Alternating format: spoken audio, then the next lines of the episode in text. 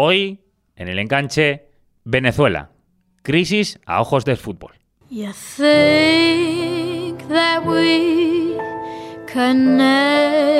uno sintoniza cualquier telediario, es fácil comprobar que las cosas no van bien en Venezuela. en Venezuela se han presentado nuevos datos sobre las investigaciones del atentado fallido contra Nicolás Maduro.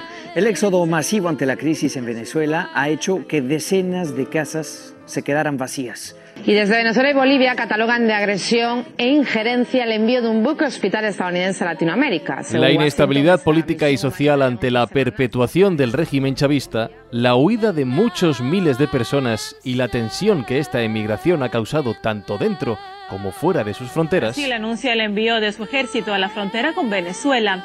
El objetivo es controlar. Complican la vida en un país que además se ha convertido en un arma política arrojadiza. Un gobierno de un país como Venezuela, que es probablemente el país más rico de todo el continente, con petróleo, con minerales, con un estado de bienestar absolutamente desarrollado en esa época, se cargó la economía de Venezuela, hizo que hubiera miseria, que no hubiera alimentos en los supermercados, que no hubiera medicamentos ni en las farmacias ni en los hospitales, y eso sí, que hubiera represión de la buena, represión en la calle.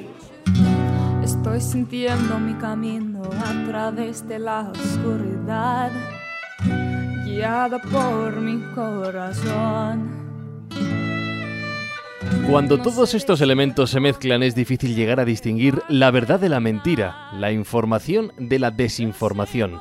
La vida popular continúa allí a pesar de las dificultades, alejada de los intereses de uno y otro bando, tratando de sobrevivir frente a las adversidades, que son muchas.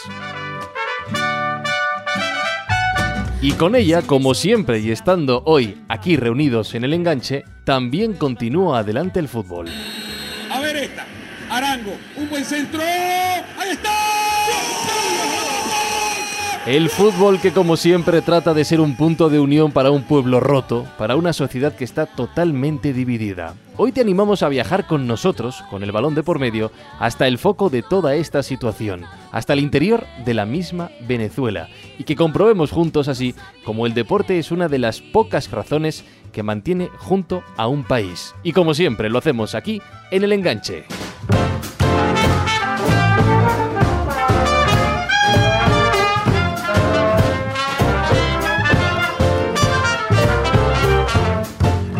En redes sociales, arroba el enganche, allá donde nos busques. Y en formato podcast, en iVoox, en Spreaker, en iTunes, en la web y en la app de Spain Media Radio y con el equipo habitual, un servidor que te saluda, Fran Izuzquiza y José David López. ¿Qué tal? ¿Cómo estás? Hola, Fran. Saludos a todos los enganchados una semana más. Me ha encantado la canción esta que estaba sonando antes.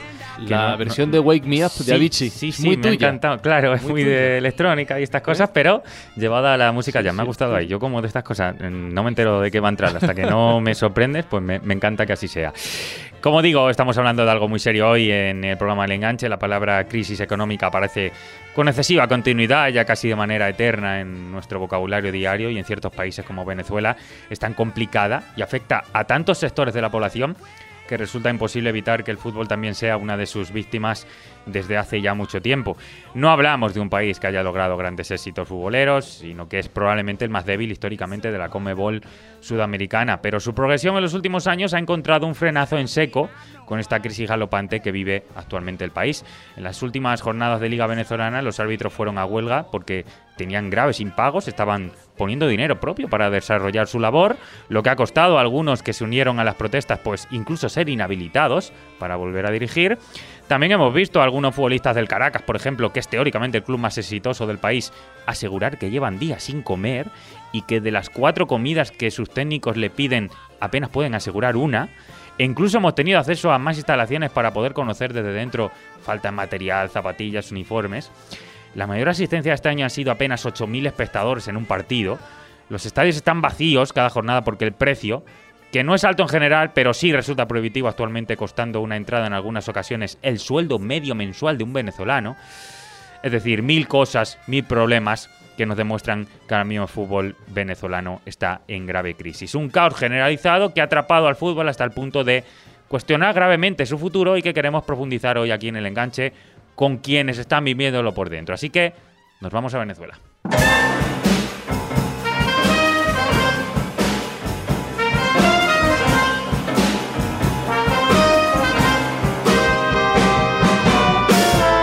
Cualquier opinión o valoración sobre lo que ocurre en el mundo nunca será fiel y real, verdaderamente, si no conocemos de primera mano las causas, consecuencias y ajustes diarios que se viven entre quienes padecen esta crisis.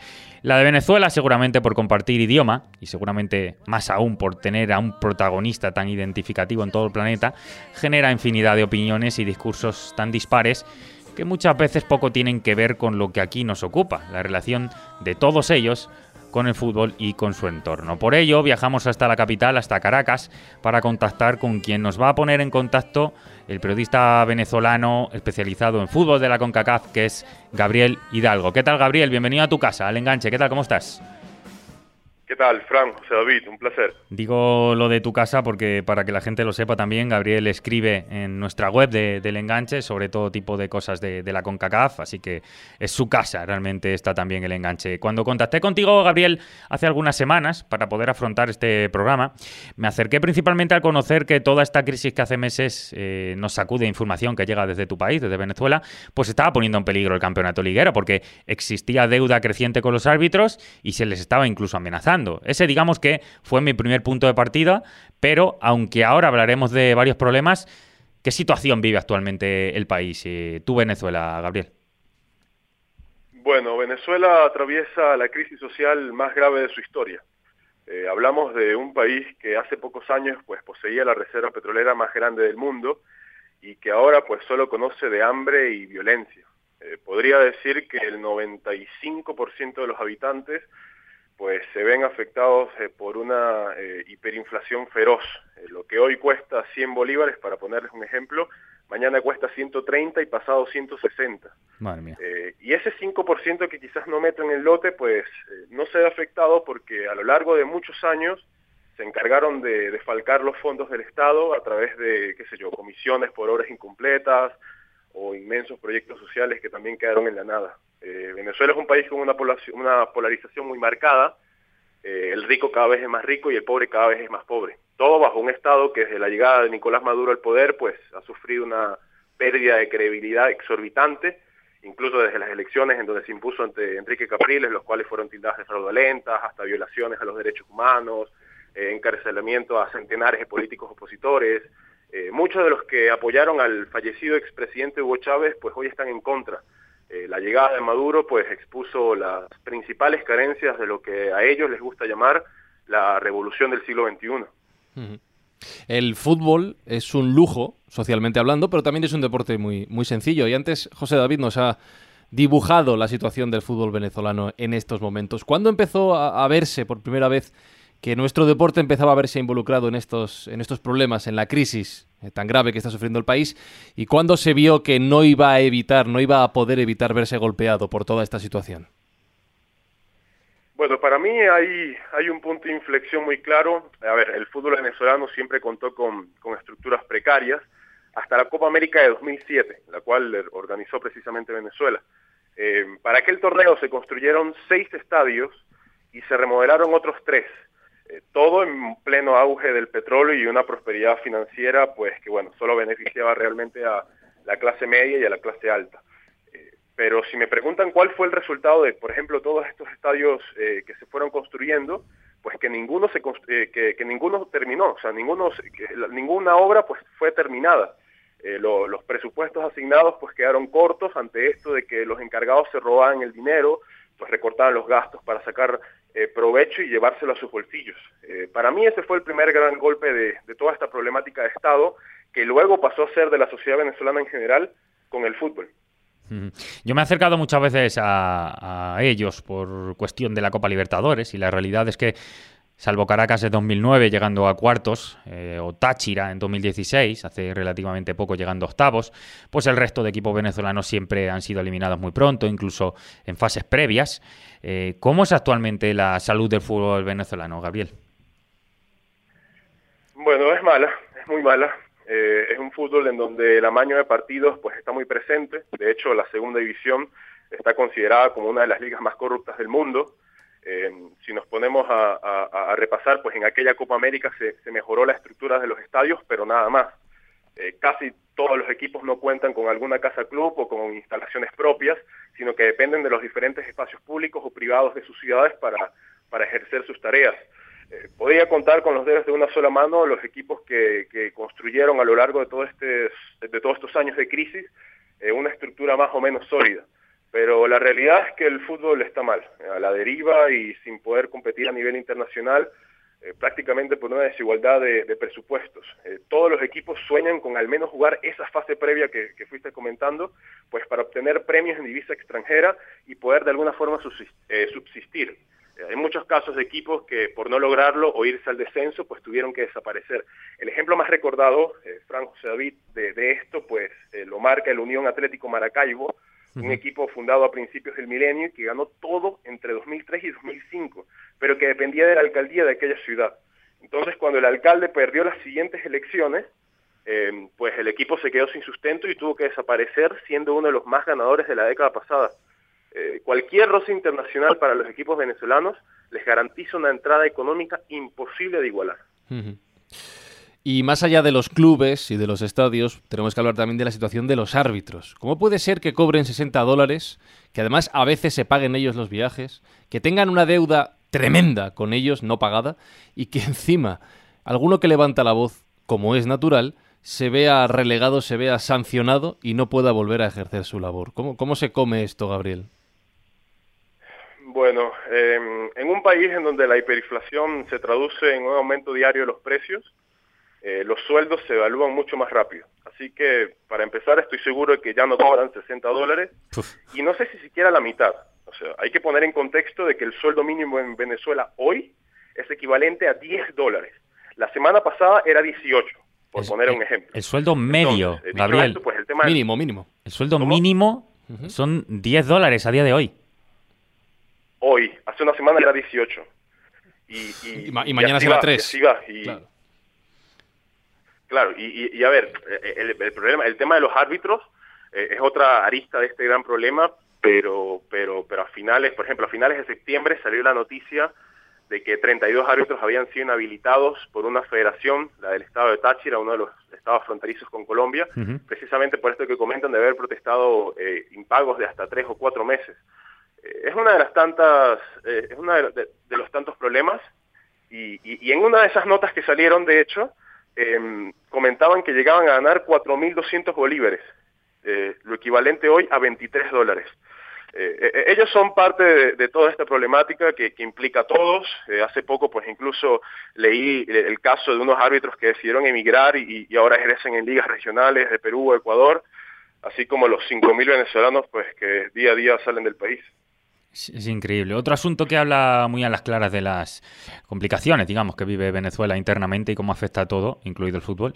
Eh, cuento una, no, anécdota, es una desgracia de, estos días. Eh, Gremio, que es equipo brasileño, actual campeón de la Copa Libertadores, fue a jugar hace unos meses un partido, como digo, de la Libertadores. Tuvo que alquilar a última hora un charter desde Manaos a Maturín porque no hay vuelos internos suficientes para desplazarse por el país y cuando se le ha pedido explicación al presidente de la Federación Liguera, ha dicho palabras textuales, no solo es el tema del estadio, es el tema del acceso por la vía aérea, los accesos internos, eh, problemas para levantar la señal de televisión internacional y hasta la comida se ha vuelto una dificultad en el país. Todo se está haciendo cuesta arriba en el país. Esto es lo que dijo Gabriel cuando se le ha puesto, eh, digamos, al presidente de la federación a intentar explicar lo que ocurre. Es decir, que es que se están viendo eh, afectados incluso, claro, los equipos que tienen que jugar en Venezuela. Sí, sí, bueno, el tema de los traslados eh, es uno de los problemas más fuertes con los que tienen que lidiar los equipos.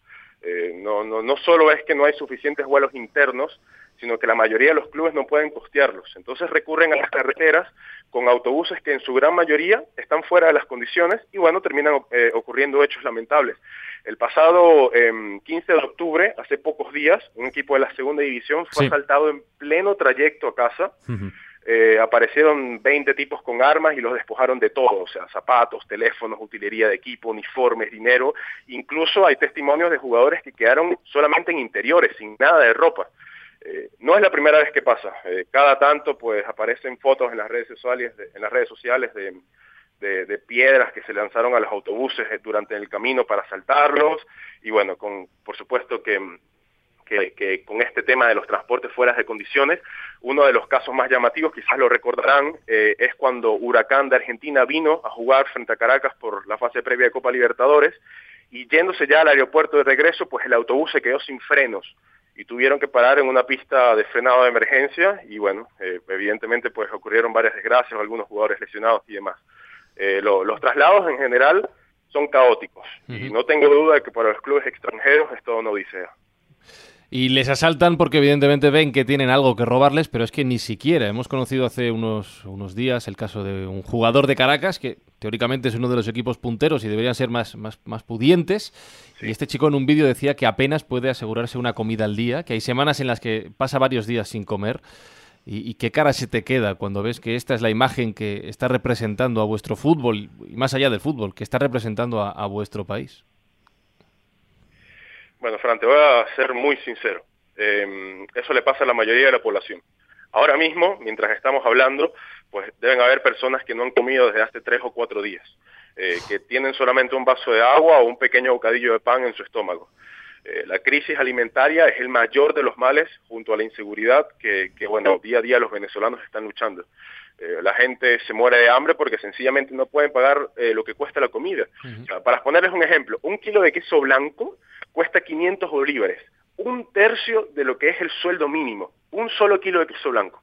Eh, ir a almorzar en algún restaurante promedio cuesta 3.000 o 4.000 bolívares, casi el, o casi o más del doble del sueldo mínimo, o sea, más o menos para que entiendan.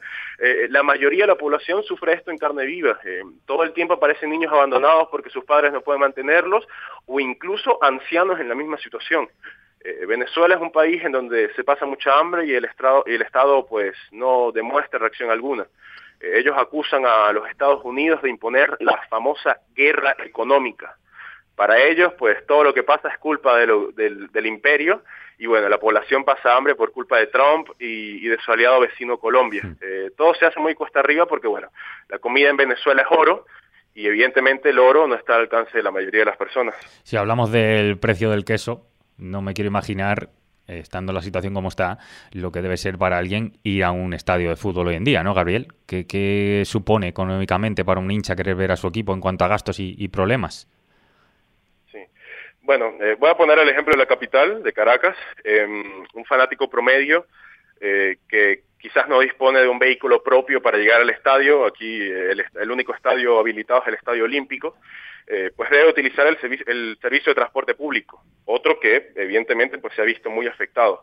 Entonces, junto a la entrada, que no termina siendo muy costosa porque los clubes pues sí han, han sido bastante eh, cuidadosos con esto, y algún pequeño bocadillo en el camino, pues hablamos de como mínimo 400 o 500 bolívares también. O sea, eh, y esto para alguien que gana precisamente sueldo mínimo, que traducido en bolívares son 1.800, es imposible, o sea, es imposible. Y para el que tiene más recursos económicos y dispone de un vehículo propio y, puede hacer un poquito más las cosas, el problema pasa por la, por, por la seguridad. O sea, eh, los alrededores del estadio pues tienen poco alumbrado, la seguridad es precaria, muchas veces aquellos que cuidan los automóviles terminan robando las antenas o algún retrovisor, eh, yo lo he visto en carne propia, me ha pasado incluso hace, hace, hace unos, hace pocos años me pasó, em, o sea, ir al estadio a ver fútbol no es atractivo, el, público responde con algún partido de trascendencia internacional, como hace poco el, el Caracas cuando recibió al Atlético Paranaense, pero, pero con todos estos riesgos y gastos implicados. O sea, eh, eh, eh, el venezolano tiene muchos otros problemas como para pensar en sumarse otros solo por ver un deporte. Gabriel, si miras al futuro, ¿ves solución?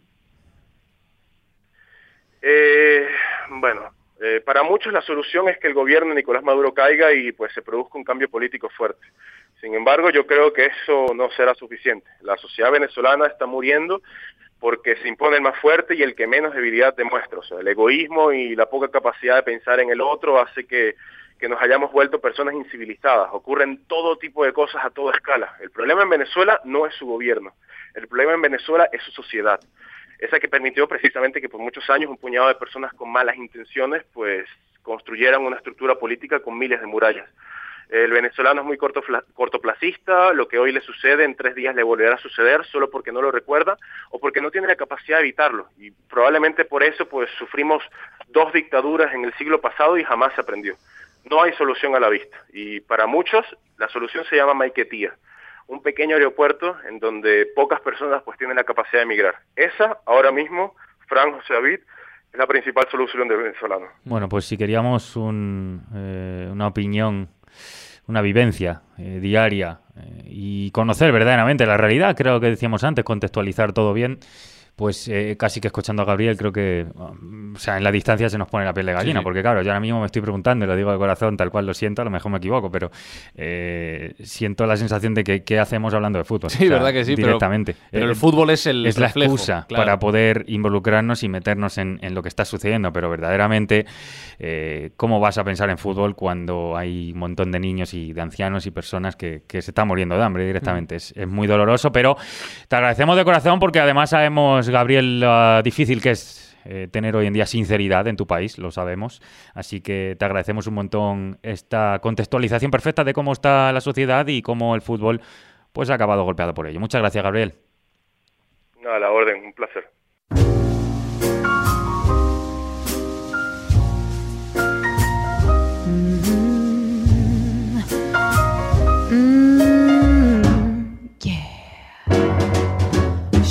Es una burbuja absolutamente surrealista, pero es en la que actualmente vive el fútbol venezolano, que busca abstraerse de lo que ocurre en las calles más allá de saber sobradamente que es imposible que no explote esa burbuja ante la presión de jóvenes asesinados y ante el silencio de la Federación, la Asociación de Clubes, la Asociación Única de Futbolistas Profesionales de Venezuela. Todos, a tenor de lo que nos explican hoy quienes allí lo están padeciendo, prefieren mirar a otro lado, no molestar a quien está al mando, que como en todo, pues se llama Gobierno Nacional. Quizá por ello, por este entorno irresponsable ante lo que sucede, es más valorable aún el rol de uno de los poquísimos futbolistas que han decidido tomar el camino contrario, el de levantar la voz, el de gritar ante este caos, el de buscar responsabilidades, como nos va a contar a continuación, el de ser realista, más allá de que sea futbolista. Eh, Carlos Rivero, futbolista de Carabobo, ¿qué tal? Bienvenido al enganche, ¿cómo estás? Hola, muy bien, muy bien. Es un placer tener a, alguien que lo está viviendo desde dentro de- del fútbol. Nos ha comentado nuestro compañero Gabriel ahora mismo contextualizando un poco la situación real que vive el país, pero siempre está bien tener el testimonio de un jugador que lo está viviendo desde dentro. Antes de entrar a valorar tu opinión sobre todo lo que sucede en el fútbol de Venezuela, estamos analizando la situación, como digo, desde dentro. Eh, ¿Cómo es la situación actual de un futbolista como tú para ejercer su trabajo? ¿Qué impedimentos te encuentras en el día a día? ¿Qué problemas tienes que asumir, Carlos? Bueno, hace no mucho, hace tres días hubo un apagón general en, en gran parte del país que nos dejó más o menos cinco o seis horas sin luz. Ya por ahí vas viendo más o menos la magnitud de, de lo grave que está la situación. Eh, ayer justamente fuimos a entrenar a horas de la noche y también se fue la luz y tuvimos que suspender el, el entrenamiento uno eh, al menos una hora mientras llegaba eh, servicio en mi, mi ciudad es una donde estoy ahorita es una de las más afectadas por el tema del agua. No hay no hay agua fija siempre aunque parezca algo algo increíble en pleno siglo XXI no, y sin vivir en de un país quizás como eh, africano ni nada que son que son, son los que suelen estar en situaciones como esta que suelen estar un poco más retrasados. Nosotros que somos un país petrolero que vivimos una buena bonanza durante muchos años que acogimos muchos inmigrantes eh, europeos españoles inclusive que tenemos arraigado bastante tradiciones de, tiempo de bastante tiempo atrás aquí no hay agua. Entonces imagínate es difícil eh, pasar el día a día porque no tienes que sufres un razonamiento permanente que te impide realizar eh, actividades sin, sin verte afectado. Porque si te pasas de la hora no te puedes bañar no puedes de repente hacer comida no puedes hacer muchísimas cosas y sobre todo en mi caso también que tengo un hijo pequeño. En, en España, en Europa, en muchas partes del mundo, un futbolista es una persona privilegiada, sobre todo cuando llega a un cierto nivel. Eh, ¿La vida vuestra de los futbolistas, digamos un nivel medio, es mejor que la de un trabajador general en Venezuela? Sí, por supuesto, por supuesto que sí. Eh, obviamente dentro del privilegio es que nosotros quizás somos de la pequeña porcentaje de la población que no vive no vive tan mal como como lo suele hacer la mayoría de, la- eh, de la- de las personas eh, eh, normales por decirlo así eh, no nosotros paliamos ciertas situaciones por, por nuestro estatus, pero igual no, no nos deja de afectar. O sea, no es solo concentrarse en el tema netamente lo futbolístico, la presión de conseguir resultados, ya sea porque tienes que pelear un campeonato, porque tienes que evitar el descenso, por lo que sea, sino que también tienes que estar pendiente de, una situación un país que afecta, que estresa. Carlos, hemos visto declaraciones de futbolistas, eh, algunos de Caracas, por ejemplo, que es por lo menos lo que nos ha llegado aquí a España, que dicen que solo pueden asegurarse una comida al día. Esto, esto realmente... Hay futbolistas, no, obviamente, algunos somos privilegiados. Yo que tengo más años de carrera, que puedo, eh, que pude ahorrar en tiempos de bonanza o, o tiempos no tan malos. Eh, todavía aquí el recibo medianamente una buena paga, pero el futbolista también base, eh, que está iniciando, también tiene muchos problemas, porque aquí te pagan un salario mínimo que al día de hoy son el, el equivalente a 10 dólares. Si lo llevas eso a euros, son alrededor de 8 euros mensuales. O sea, te, podrás imaginar de qué haces tú con 8 euros mensuales y eso es más o menos lo que puedes ganar tú en, en un par de horas. Sí, 8 euros mensuales. Mira, eh, por traducirte ahora mismo, antes de grabar este programa, nos hemos tomado, tres compañeros de la radio, tres cafés y, ese ha sido lo que hemos pagado, 8 euros por tres cafés. por eso, eso es lo que eso es lo que gana, eh, eh, es un sueldo mínimo acá. Eh, quizás no lo ganen todos los futbolistas porque los equipos dentro de todo algunos intentan poner a los juveniles a los a los más jóvenes un poco más cómodos pero tampoco es que sí. es que ganan mucho Carlos en este sentido tú igualmente un, un, sueldo de 100 dólares de 100 euros y y sigue siendo mísero. Sí. Está claro. Carlos, en este sentido, tú has sido de los pocos jugadores que, que has sido crítico con la federación, con la asociación de futbolistas y hasta con los medios de comunicación también. Eh, ¿qué, ejemplos puedes citarnos de cuestiones que, te hayan dejado perplejo y hayas tomado hace tiempo ya ese rol de futbolista crítico con la situación que vive tu país? Bueno, el tema por lo menos de, la asociación de, de futbolistas, que ya lo hablamos en su momento, espero que que haya cambiado quizás ese discurso, pero han, las formas a la hora de expresarse también importan y han cambiado y se han dejado llevar por el neolenguaje de, este régimen, ¿cierto? De, no llamar a una persona asesinada eh, que murió por balazo de, de, esta dictadura y no llamarla asesinato, sino fallecimiento. Eso es una persona fallece, le da un ataque al corazón, cuando tiene una ACV, un accidente de tránsito, no cuando la asesina, cuando te meten un tiro en la, cabeza, en, todo, en, toda la frente de la cabeza, tiene que llamarlo como es, que es un vulgar y vil asesinato. Todo político, obviamente. Hace apenas un año hubo una consulta popular en todo el país y al ejercer tu derecho dejaste clara tu opinión en las redes sociales. Me llamó la atención. Dijiste literalmente, a pesar de la indolencia e indiferencia de quienes nos programaron la fecha del fútbol, es decir, de la liga venezolana, aquí estamos dando la cara. Eh, esto es una de esas maneras en las que el fútbol claramente ya se ve implicado en, todo lo que está sucediendo en el país. Sí, por supuesto. El el nivel de, eh, de corrupción que, que vive este país llega a niveles insospechados. No más desde ayer, hace un par de días hasta hoy ha sido noticia que uno de los de los supuestos referentes opositores que aparte está viviendo actualmente en su país, en España, que es Antonio Ledesma, que uno de los supuestos líderes opositores está salpicado porque tiene dos yernos implicados en, lavado de dinero con, con el gobierno en la, en la famosa operación Calavera, donde incautaron no sé cuántos inmuebles valorados en más de 70 millones de euros. Entonces te podrás imaginar si un supuesto referente de oposición está salpicado por los niveles de corrupción del chavismo, que puedes esperar de este fútbol donde el principal patrocinante es PDVSA, una empresa que se ha dedicado a, a lavar dinero a nivel mundial, que ha despilfarrado la mayor bonanza petrolera de la historia de nuestro país, Entonces, obviamente, eso se ve, eso se ve también en este entorno.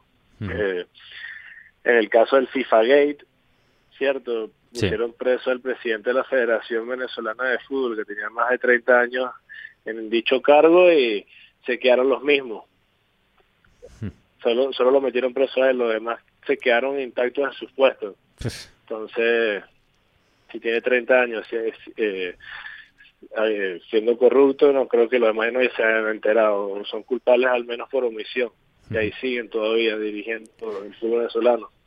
Leo una opinión tuya que te he leído. Dices, en tiempos violentos como los que vivimos es muy sencillo que pretendan confundirnos o que nos confundamos. Se olvida que el ídolo está en ciudadano como cualquiera de nosotros, con obligaciones incluidas y su aparente neutralidad. No existe tal cosa, porque hasta quedarse callado es una decisión, tiene sus consecuencias.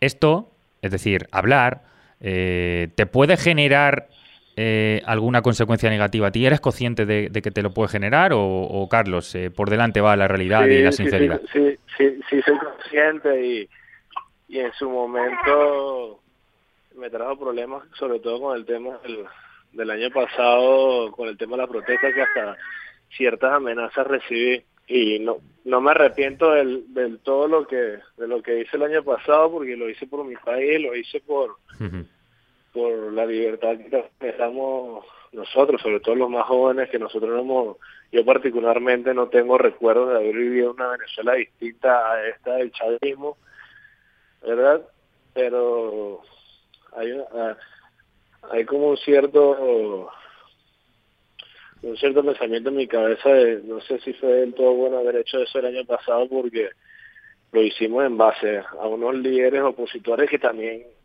no distan mucho de ser del chavismo. Lamentablemente mucho aquí estamos secuestrados por todos lados y, y es difícil escapar de eso.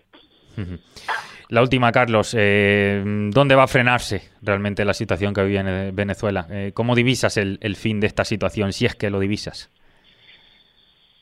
Esto, esto no, esto, mucho no se acaba sino con sangre. Hasta que no hay un grupo o algo que, que llegue aquí a matar a mansalva a la gente que, que nos tiene secuestrado, no, no hay otra manera. Porque esta gente de aquí sabe y entiende que, que no seguir aquí siendo gobernando Venezuela sabe que van presos. Entonces, un tipo que sabe que va preso no va a soltar eh, su posición donde evita estarlo. Entonces por eso es que nosotros los venezolanos, sobre todo los de los venezolanos de a pie, el común, el común ciudadano, no los políticos, eh, pedimos una intervención humanitaria, una intervención militar. Entendemos que hemos intentado todo, desde desde principios del, de, de este de este siglo, se ha protestado, se ha salido, hemos de todo y lo que hemos expuesto muertos a, a cantidades inimaginables y, sin obtener resultado alguno. Hmm. Entonces, lamentándolo mucho, no nos podemos defender solos. Lo hemos intentado, pero mm, hemos salido bastante perjudicados. No tenemos las armas, estamos indefensos y no se avecina, no, es imposible que esto salga por, por algo pacífico cuando tiene unos maleantes. Este es el equivalente a, a que Pablo Escobar hubiese tomado el poder en Colombia, tal cual. Pues eh, duele mucho, lo comentábamos antes en el anterior testimonio, eh, el tener que utilizar el fútbol, como en nuestro caso, como excusa para conocer desde fondo cómo está la situación.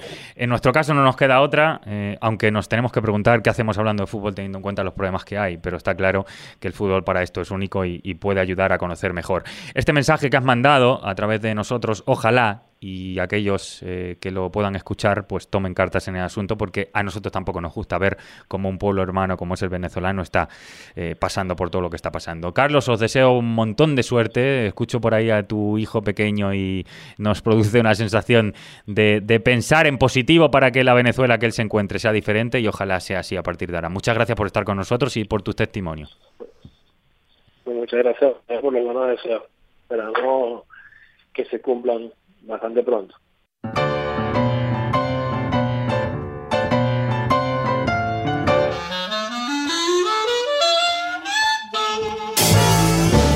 Decías tú antes, José David, ¿qué hacemos hablando de fútbol? Sí, sí. Pero es que no hablamos de fútbol. No hemos hablado de fútbol, hemos hablado de la situación de un país, del desgarro que vive la sociedad venezolana, de la situación que va, como nos decían, empeorando, casi diría por días o por horas, Por horas. por momentos.